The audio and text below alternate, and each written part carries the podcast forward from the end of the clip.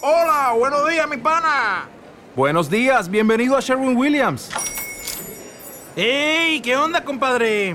¿Qué onda? Ya tengo lista la pintura que ordenaste en el ProPlus app. Con más de 6.000 representantes en nuestras tiendas listos para atenderte en tu idioma y beneficios para contratistas que encontrarás en aliadopro.com. En Sherwin Williams somos el aliado del PRO.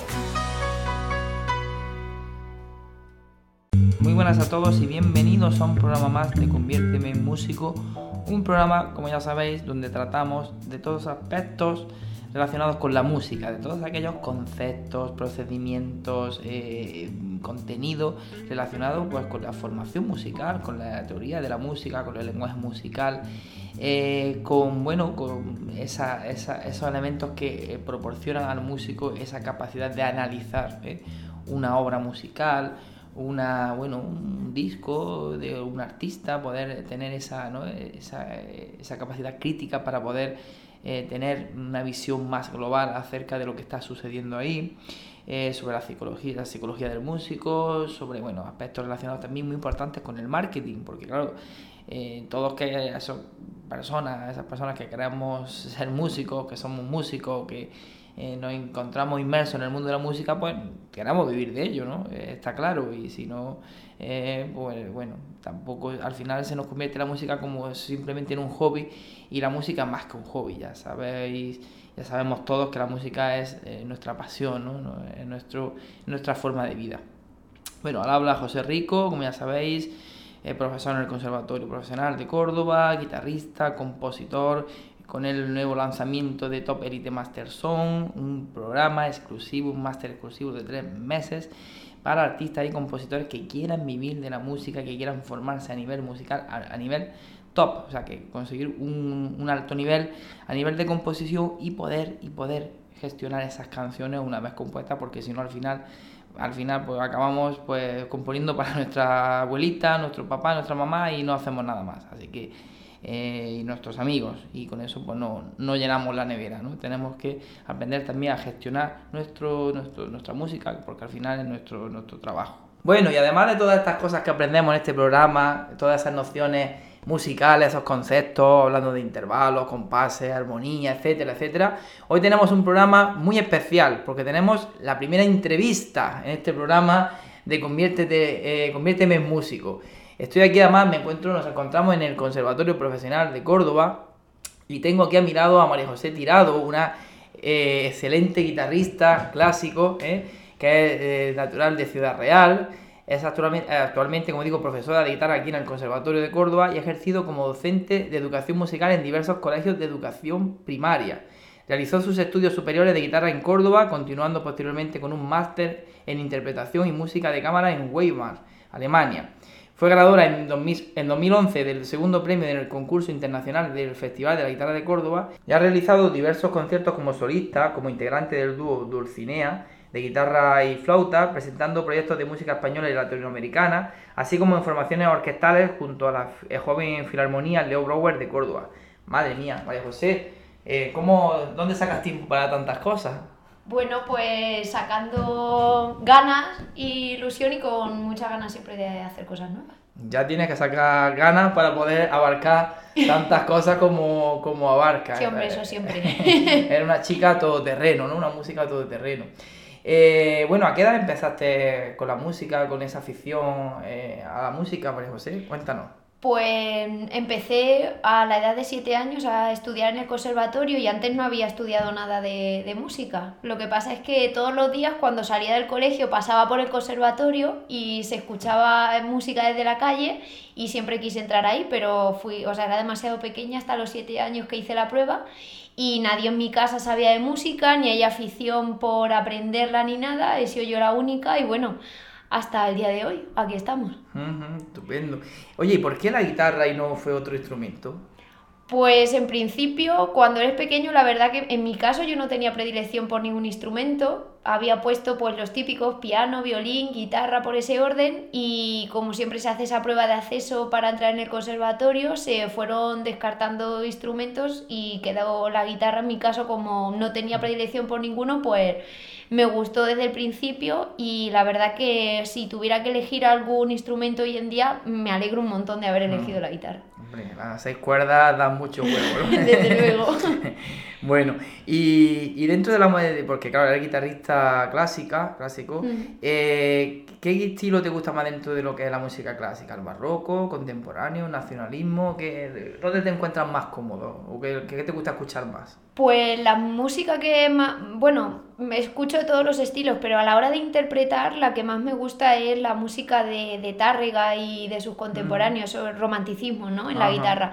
Pero también me gusta mucho, aunque es muy difícil, interpretar la música clásica de autores como Fernando Soro, Giuliani, que digamos que fueron los virtuosos del momento y es muy compleja pero a la vez muy interesante. Bueno, eso sin despreciar por supuesto a la música contemporánea, al barroco, pero para mí tengo la predilección por esos dos estilos. Tárrega también, bueno, yo creo que es uno de los que a todos los guitarristas clásicos gusta, ¿no? La Hmm. música de Tárrega, ¿no? Sí, tiene muchas cosas escondidas que luego no se conocen tanto y que son también muy bonitas. Oye, la, la gente piensa eh, que bueno, que la música, pues hay mucha gente que piensa que es, bueno, que es un hobby, ¿no? O, o incluso lo ven como un segundo plan de estudio, ¿no? Porque muchas veces te preguntan, oye, ¿a qué te dedicas o qué estudias? Bueno, pues estudio música y el típico comentario de, bueno, ¿y qué más, no? Eso- Sigue pasando eso. ¿Tú crees que los estudios musicales, como además como eh, un músico que eres y con la carrera de música de guitarra clásica, eh, ¿Tú crees que se puede equiparar, eh, es tan sacrificada la carrera del músico como la de, como la de una ingeniería o cualquier otra carrera o grado? ¿Te parece? A mí me parece ya no solo que se puede equiparar, sino que debería de tener mucha más consideración solamente por el gran recorrido que hace un estudiante desde que empieza hasta que termina sus estudios, si lo hace completo, me refiero hasta al terminar las enseñanzas superiores.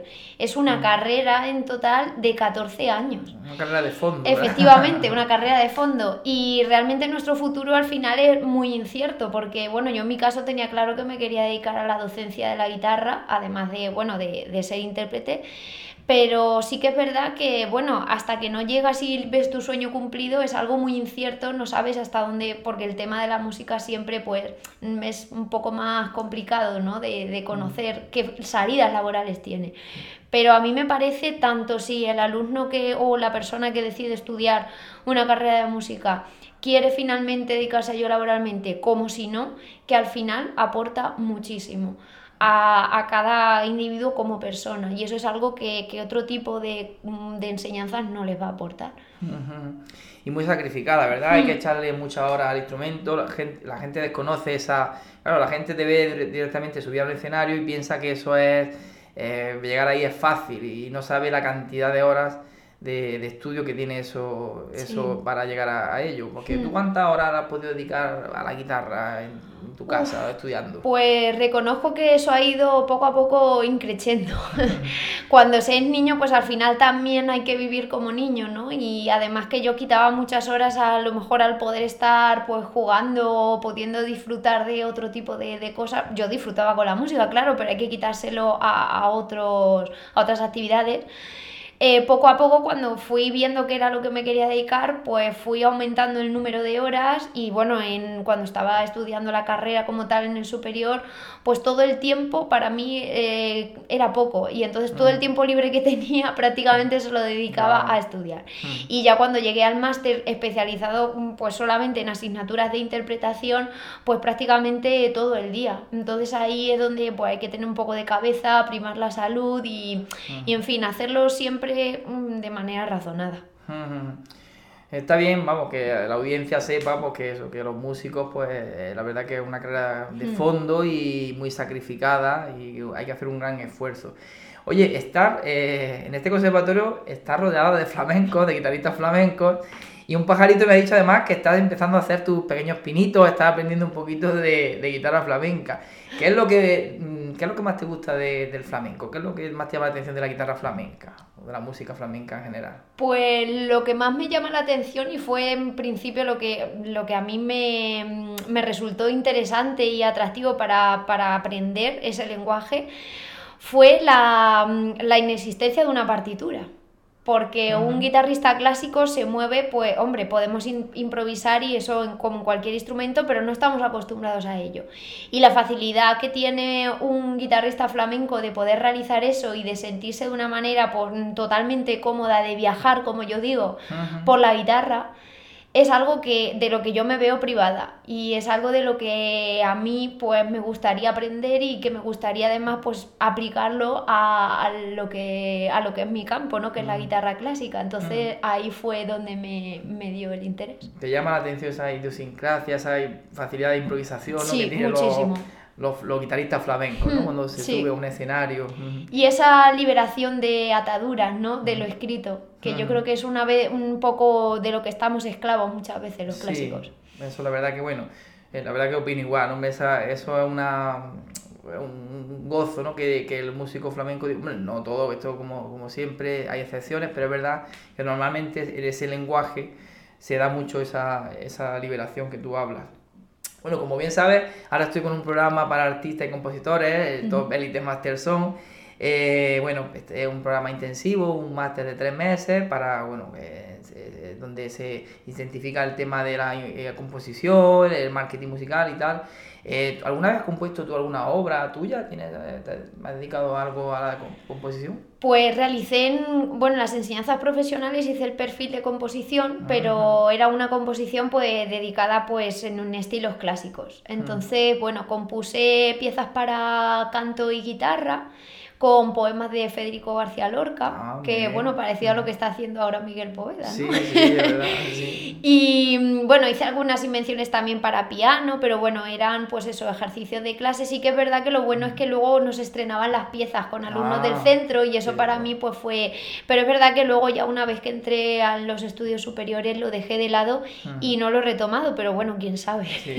O sea, te- sobre todo principalmente te, te has dedicado más a la interpretación, a la docencia, ¿no? Y bueno, yo siempre opino que el intérprete también es un pequeño compositor, ¿no? Porque siempre, cada vez, cuando interpreta una obra, siempre pone su, su sello personal, ¿no? Sí. Y bueno, y hablando de- también de docencia, que, eh, que es tu, uno de tus grandes campos, eh, ha llegado, como comenté al principio, ha llegado a trabajar también en la educación primaria con niños de qué edad? Eh, Desde los 6 hasta los 12 años. Ajá.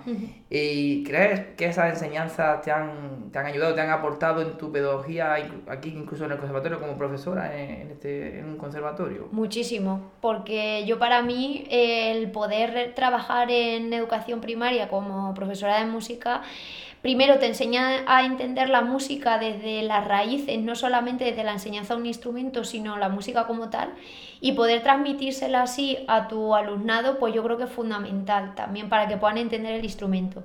Y luego también es muy importante el tema de la psicología, es decir, el poder adaptarnos a cada una de las edades que tenemos dentro del aula. Estas enseñanzas de conservatorio son individualizadas, es decir, Claro. estamos totalmente volcados con cada uno de los alumnos que entran dentro a, a aprender. Entonces, qué mejor manera que además de eso nosotros adaptarnos a esa psicología propia de, de cada uno. Entonces, para mí el trabajar en un cole ha sido pues una guía magnífica para poder hacerlo ahora aquí, porque he podido tener pues muy buenas bases.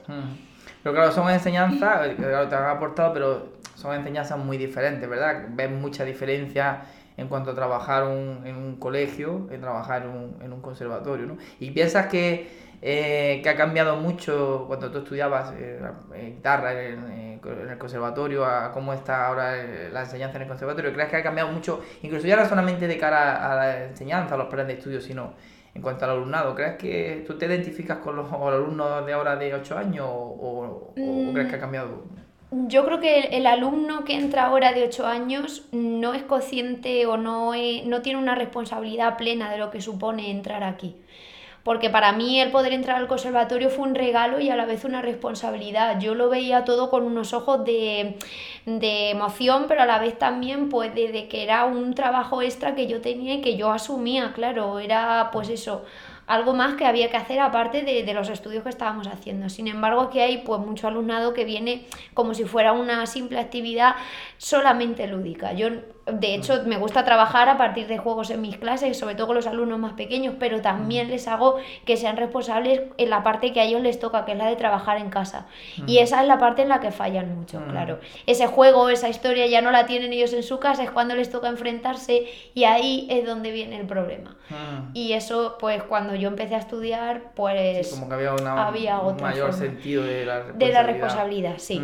Incluso a veces, bueno, a mí me pasa incluso muchas veces en el sentido incluso de la, de la afición, ¿no? La música. A veces, bueno, no, evidentemente no con todos los alumnos, pero yo recuerdo cuando era niño que escuchaba la música, bueno, como tú decías, ¿no? Y, me enamoraba, ¿no? Escuchar a Paco de Lucía, a, los, a incluso a los Camarón, a los cantadores.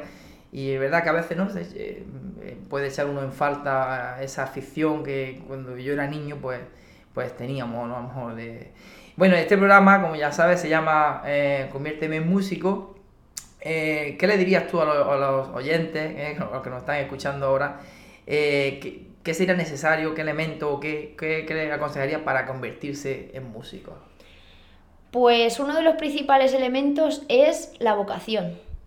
Si lo realizamos como si fuera un mero trámite, el poder mm, ser músico o, o el realizar música, ¿no? Eh, no va a funcionar. Es decir, tiene que salir de dentro. De hecho, es algo que, si realmente es vocacional, continúa pese a los malos momentos o, aquellos problemas que pueda haber. Y en segundo lugar, eh, yo creo que para ser buen músico hay que escuchar buena música. En nuestro caso, yo creo que el oído es fundamental y empaparnos de todo aquello que luego nosotros queremos crear o queremos interpretar, mm, cualquiera que sea la rama de la música primero es necesario aprender. Entonces, por nuestro caso, los oídos es un elemento fundamental. Y yo creo que mm, teniendo esas claves, pues puede uno llegar a, a, buen puerto. Muy bien, María José, pues un placer tenerte en este programa. Muchas gracias por la invitación. En esta primera entrevista, ya sabéis, María José Tirado, podéis buscar en su canal, de, en su página de Facebook, canal de YouTube, y seguir sus conciertos y seguir su, su actividad musical, porque os puedo asegurar que es una excelente guitarrista y compañera y todos los consejos y todo lo que nos ha dicho es oro puro para que lo apliquéis y, tengamos en, cuenta. Así que nada más, eh, sugerencias, dudas, aportaciones, info arroba compositornocturno.com y eh, nada, tengáis un buen día, noche, depende de donde me estéis, estéis escuchando el programa y hasta mañana. Un saludo.